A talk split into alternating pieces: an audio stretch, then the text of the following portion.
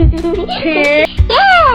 收听阿布的阿萨姆教养，快起来听啊！我爱你。Hello，大家好，我是露露家君。我今天突然发现，下一周孩子们就休假了呢。好，意思是说这一周好像应该大部分的国小都是这一周在考试，然后下一周再上一周的课，下礼拜六就放假喽。上一周呢，我们聊到鼓励、赞美，还有如何面对批评。既然这两周是孩子们的期末考周，那我们就来聊一聊，在孩子考完试之后，我们可以怎么样给孩子鼓励跟赞赏。今天这一集想要跟大家分享另外一个关于鼓励的实验。这一集的实验呢，一样，他们是找来了一群孩子，然后呢，把孩子分成两组，让孩子们挑战组小积木。在孩子们完成了积木以后呢，其中一组就是针对结果给孩子们赞赏，比如说就会跟孩子说：“哇，你做的好漂亮哦，你的公主做的好可爱哟，好像真的哦。”好，就是针对结果给孩子一些赞美。另外一组呢，则是不称赞孩子的结果，而是去称赞他的过程。所以称赞的内容大概就会像是。我刚才有观察到你在拼积木的时候很投入、很专注。我有留意到你在拼积木的时候拼错了，你没有马上放弃，而是你拆下来，然后再试试看。我发现你拼的作品有加入你自己的创意。你这个颜色是怎么想的呢？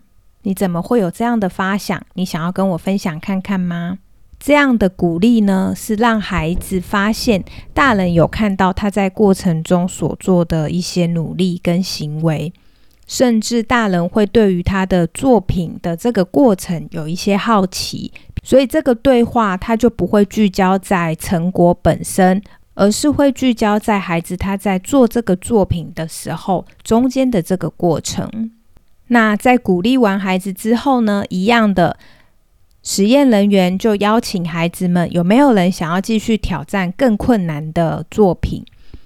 他们就发现，鼓励结果的这一组的孩子，愿意再挑战更困难的比较少，而鼓励过程的这一组孩子，则是有很多孩子都愿意再继续挑战下一关更困难的作品。从这个实验里，我们就可以得知，当我们今天要赞美一个孩子，其实他是有一些方法跟一些技巧的。如果我们只有直接对于孩子的成果给予看见，还有奖赏，反而可能会有反效果，它不会让孩子更愿意去挑战，或者更能够面对自己的一些生活困境。因为孩子可能就会觉得我做的很好，所以我被鼓励、被看见。那如果我挑战更困难的，如果我做不好，是不是我就不会被称赞？所以，当我们夸奖结果，反而他可能会让孩子不愿意去做更多的挑战还有尝试。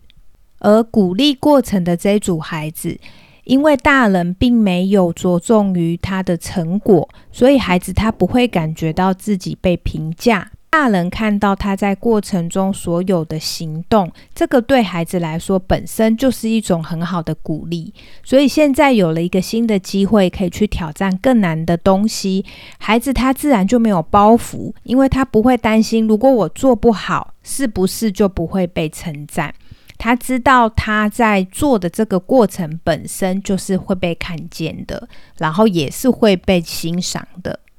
所以在上一集的 podcast 内容里，我们就不断的谈到，当我们今天要鼓励、赞美、欣赏孩子，有一件很重要的事情，就是一定要指出具体事件。那这样的话，就可以让你对对方的欣赏可以更进到细节里，然后让对方感受到你是真心的想要欣赏他跟赞美他，而不是只是很空泛或者很敷衍的“哦，你好棒哦”，然后就结束了。那也要记得，当我们在鼓励对方，因为我们是大人，那孩子他比较小，有些时候呢，我们可能就会用一种比较高的姿态，好像我们的地位比较高，所以我可以站在比较高的位置去赞美孩子。这样的态度呢，它就不会是一个好的鼓励，而是我们可以试着以一个尊重、平等的态度去欣赏，还有表达我们对孩子的看见。所以记得这一周呢，当孩子考试，然后他把考卷拿回来，我们要怎么样给孩子赞赏呢？近一年左右，我有多一点的机会可以到学校去帮老师们上课，就有发现老师们有谈到，他们觉得现在有蛮多孩子都会觉得自己是很聪明的，只是不够努力，所以可能没有得到一个好的结果。这个当然也就是我们在给孩子鼓励跟正向看见的时候要留意的。当我们一昧的肯定孩子，可是却没有很完整，只是空泛的赞美孩子，可能是很聪明，做得很棒，很好这一类比较偏向于外表的赞美，那就有可能会让孩子像是吹泡泡一样，就是有点碰轰，那会有一种虚幻的自信。可是那个不是真正的自信，而是。孩子自己心里也感觉到不是很踏实的那种被吹捧的自信，所以记得当我们在称赞孩子的时候，不要讨好孩子。举例来说，如果孩子拿了考卷回来，然后他考的这个成绩是他自己觉得不理想的，我们如何回应就很重要了。第一个回应是，如果我们跟孩子说：“你怎么考这个成绩？你明明就很聪明啊，是不是没有复习？”那我们就是在帮孩子找借口，然后孩子他可能只要顺应着我们说的话，哦，对啊，因为我就没有复习完，所以没考好。那这件事我们签完名就让他过了。孩子学到的就是对啊，我就是很聪明，我只是没有复习而已。我很聪明，我只是没有那么努力而已。所以下次。我很努力的时候，我就可以考高分。那你就会发现，孩子他可能在努力的过程的时候，就会没有那么投入，因为他也许要保留一点点余地给自己。万一他做的不够好，可以让自己有一个理由跟借口，说是因为我不够努力，不够努力就会成了孩子的保护伞，变成一个孩子可以不要那么努力的借口。所以要记得，在称赞孩子的时候。避免跟孩子说你这么聪明，是不是因为没有努力？就可以避免把孩子引导到一个我们不想要带去的方向。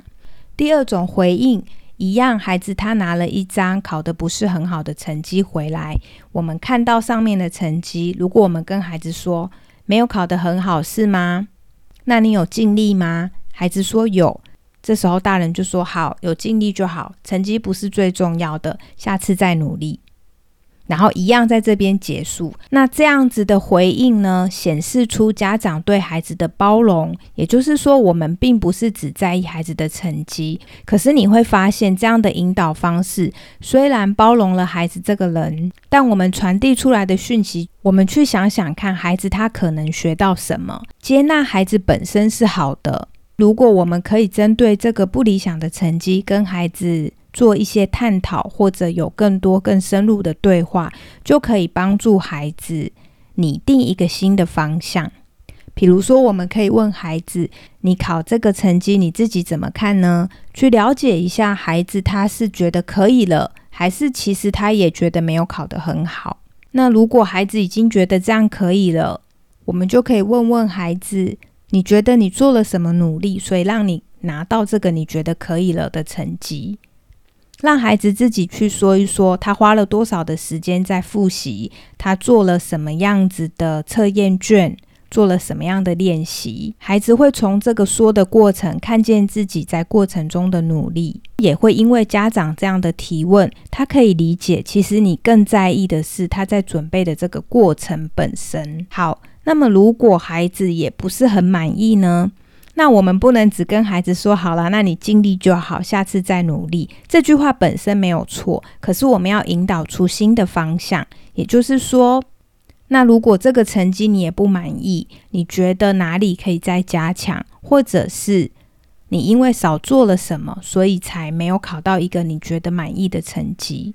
可能孩子他就会说了，因为我复习的时间不够，或者是我没有背完所有的注释等等的。也就是说，透过对话，让孩子发现他考了这个不理想的成绩，是因为他少做了什么事。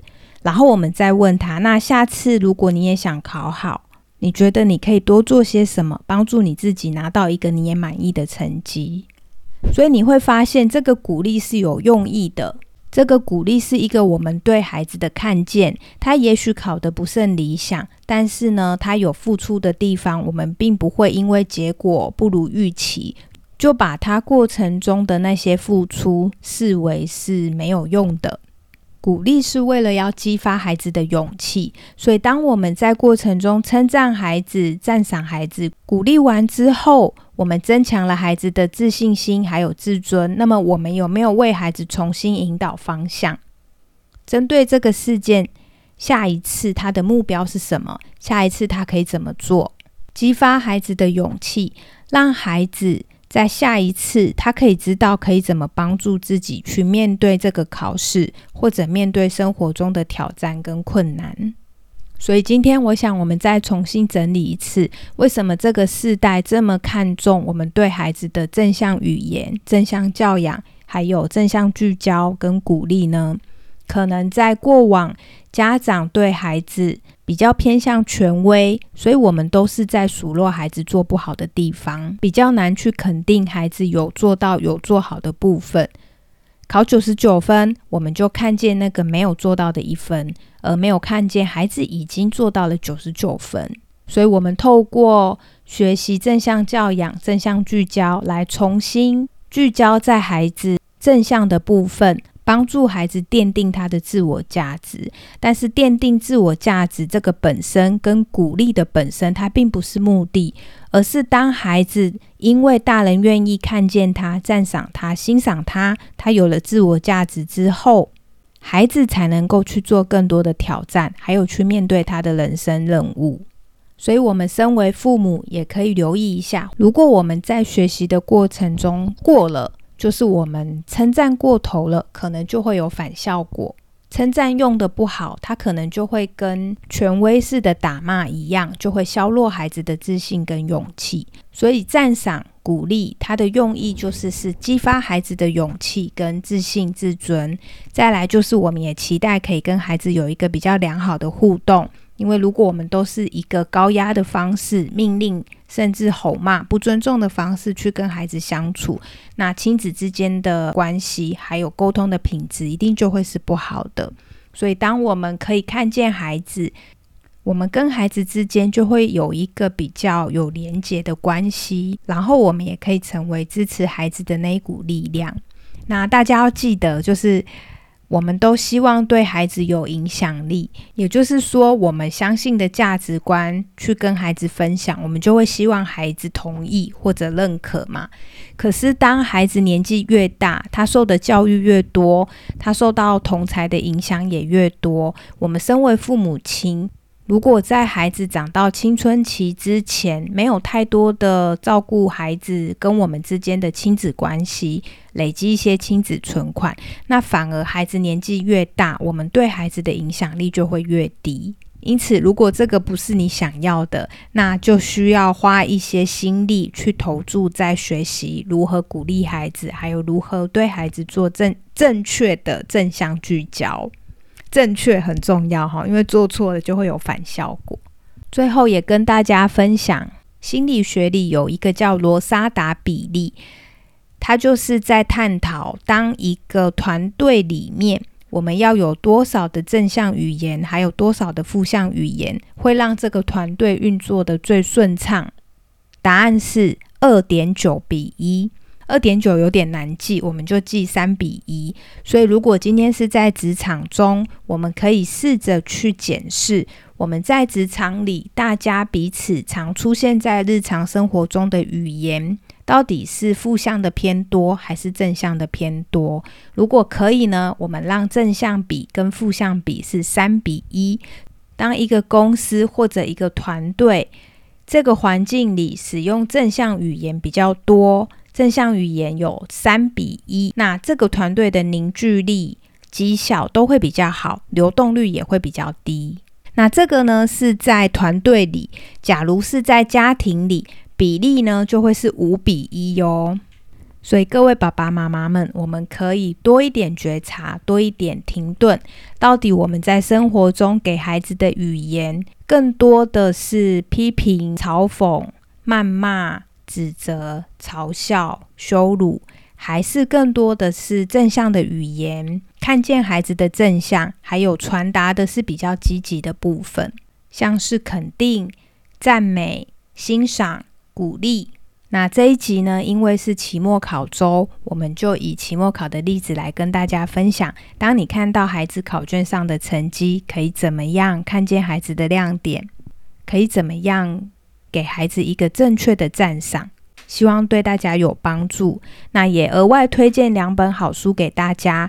如果你想要深刻的学习，到底要怎么样给孩子正确的正向赞赏，可以去看陈志恒老师的《正向聚焦》这一本书。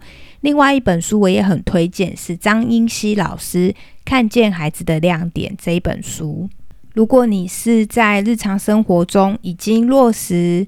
鼓励和正向看见有一段时间，也邀请你可以多一点觉察，去看看，当你以正向的句子回馈给孩子之后，观察看看孩子是不是有变得更有勇气，更愿意挑战。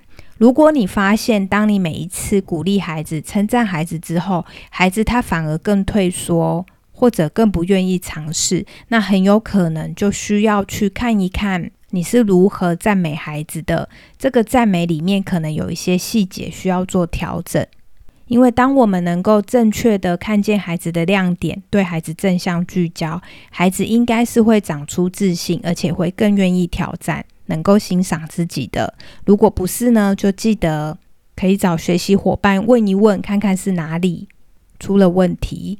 既然我们已经花了这么多的时间跟心力在学习如何鼓励孩子，那就要让我们的努力有一个正向的效果。我想这个是很重要的。如果你想要跟我有多一点的互动，也欢迎你可以留言跟我分享，或者是一月二十号我们在台北有一个阿萨姆教养一日工作坊，三月份呢也有线上课程，都欢迎各位可以报名参加，让我们有更多的互动。这一集关于孩子考完试了该如何鼓励，我们就先聊到这边。喜欢这一集的内容，欢迎给我们五星好评，或者跟你的朋友分享。我是露露家君，这里是高小露的阿萨姆教养。那我们下期见，拜拜。谢谢收听，欢迎留言与我分享你的看法。喜欢的话，请给我们五星好评哦。下次见，拜拜。